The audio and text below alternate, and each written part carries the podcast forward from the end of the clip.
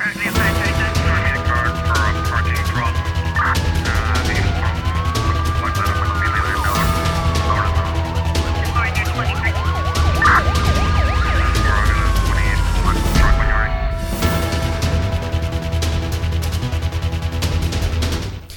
A situação operacional dos meios navais da Guarda Costeira é delicada. O alerta é do chefe do Estado-Maior das Forças Armadas, António Duarte Monteiro, que falava esta terça-feira na cerimónia da comemoração do 29 aniversário da Guarda Costeira no Mindelo.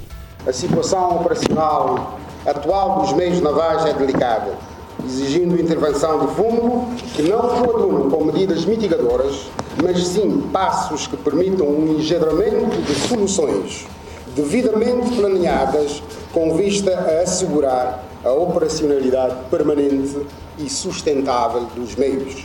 O novo comandante da Guarda Costeira, Armindo da Graça, que assumiu o cargo agora em setembro, assegura a criação de uma comissão para avaliar as avarias dos meios navais. Constituir-se-á uma comissão para a análise das avarias de cada meio naval, quantificar por meio as necessidades financeiras e estabelecer prioridades para a sua operacionalização e, posteriormente, estabelecer um programa de manutenção de acordo com os manuais e cartas fornecidos pelos fabricantes.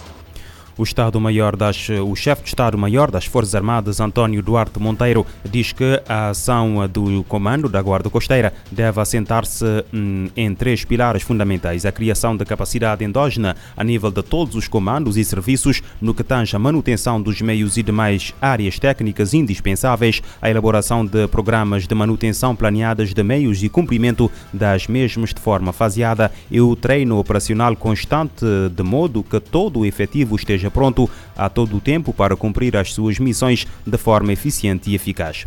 A Polícia Judiciária apreendeu e destruiu numa única operação num campo de cultivo na Ilha de Santiago mais de 700 kg de cannabis. Em comunicado emitido esta terça-feira, a PJ refere que a operação, realizada na sexta-feira por elementos da Secção Central de Investigação de Tráfico de Estupefacientes e Crime Organizado, decorreu na sequência de fiscalização de campos com cultivo de cannabis, durante a qual apreendeu 717 kg daquele produto em Tronco, Conselho de Ribeiro Grande Santiago. Do produto apreendido, 17 kg estavam prontos a ser introduzidos no mercado e na sequência da operação foi detido fora da flagrante delito um homem de nacionalidade cabo-verdiana de, de 38 anos, residente naquela localidade, de realçar que foi realizada a incineração de toda a droga apreendida no local após a Polícia Judiciária ter efetuado a sua pesagem. O detido, após ter sido uh, presente a primeiro interrogatório judicial, ficou a aguardar o desenrolar do processo em prisão preventiva por decisão do tribunal. A PJ tem vindo a realizar várias operações do género no interior da Ilha de Santiago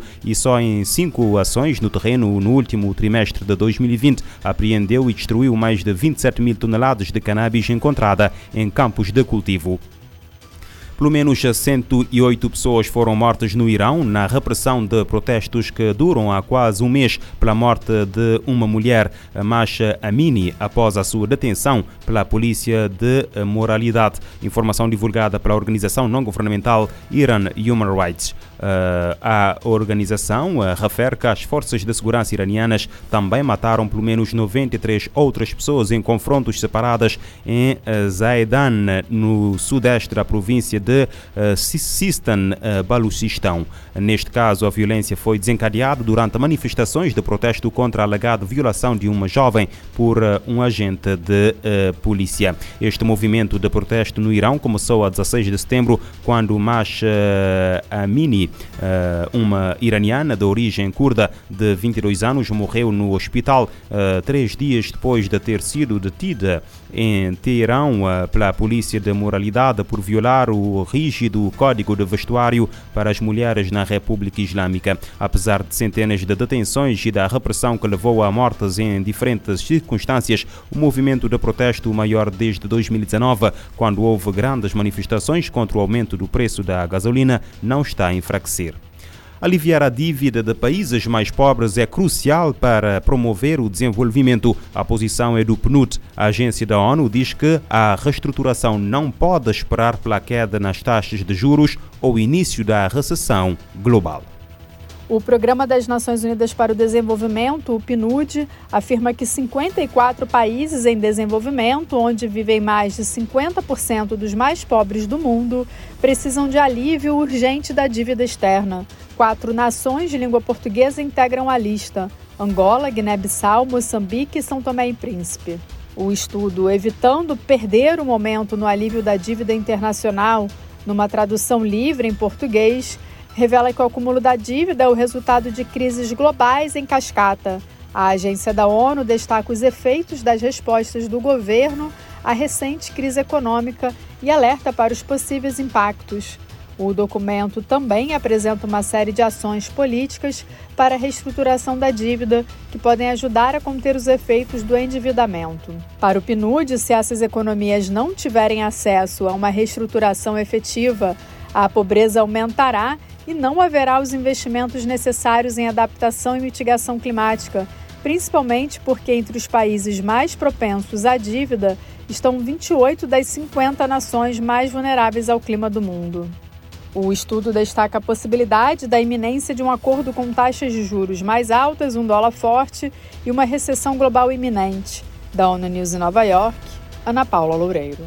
Segundo o PNUD, as condições são boas para que credores e devedores iniciem as negociações de reestruturação da dívida sob o quadro comum do G20, evitando um agravamento da dívida dos países em desenvolvimento que, de alguma forma, poderia se eh, espalhar, se espalhar para uma crise de desenvolvimento de longo prazo. A agência da ONU acredita que os países ricos têm recursos para acabar com a crise que se deteriorou rapidamente, em parte como consequência eh, de suas próprias políticas internas. Essas políticas fizeram disparar as taxas de juros nas economias em desenvolvimento e eh, levaram à fuga dos investidores.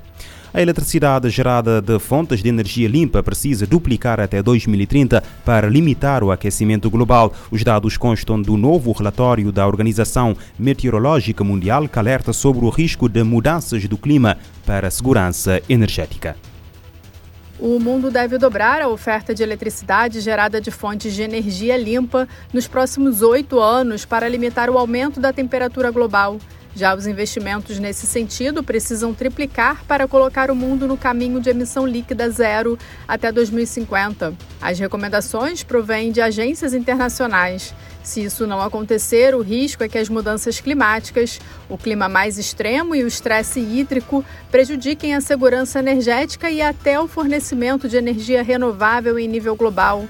A Organização Meteorológica Mundial coordenou a análise que defende a relevância do acesso a informações e serviços confiáveis sobre tempo, água e clima para reforçar a resiliência da infraestrutura energética e atender a demanda que cresce 30% na última década. Para o secretário-geral da OMM, Peter Talas, o setor energético gera cerca de 3 quartos das emissões globais de gases de efeito estufa a transição para formas limpas como solar, eólica e hidrelétrica e melhorar a eficiência energética são essenciais para prosperar no século XXI. O chefe da agência lembra que alcançar a neutralidade de carbono líquido até 2050 é um objetivo que só pode ser alcançado se for duplicado o fornecimento de eletricidade de baixa emissão nos próximos oito anos. O relatório anual Estado dos Serviços de Clima cita oportunidades para a rede de energia verde para ajudar a combater as mudanças climáticas, melhorar a qualidade do ar, conservar os recursos hídricos, proteger o meio ambiente, criar empregos e proteger o futuro coletivo. Da ONU News em Nova York, Ana Paula Loureiro. A Organização Meteorológica Mundial e parceiros recomendam aos países que tripliquem o investimento em energia renovável.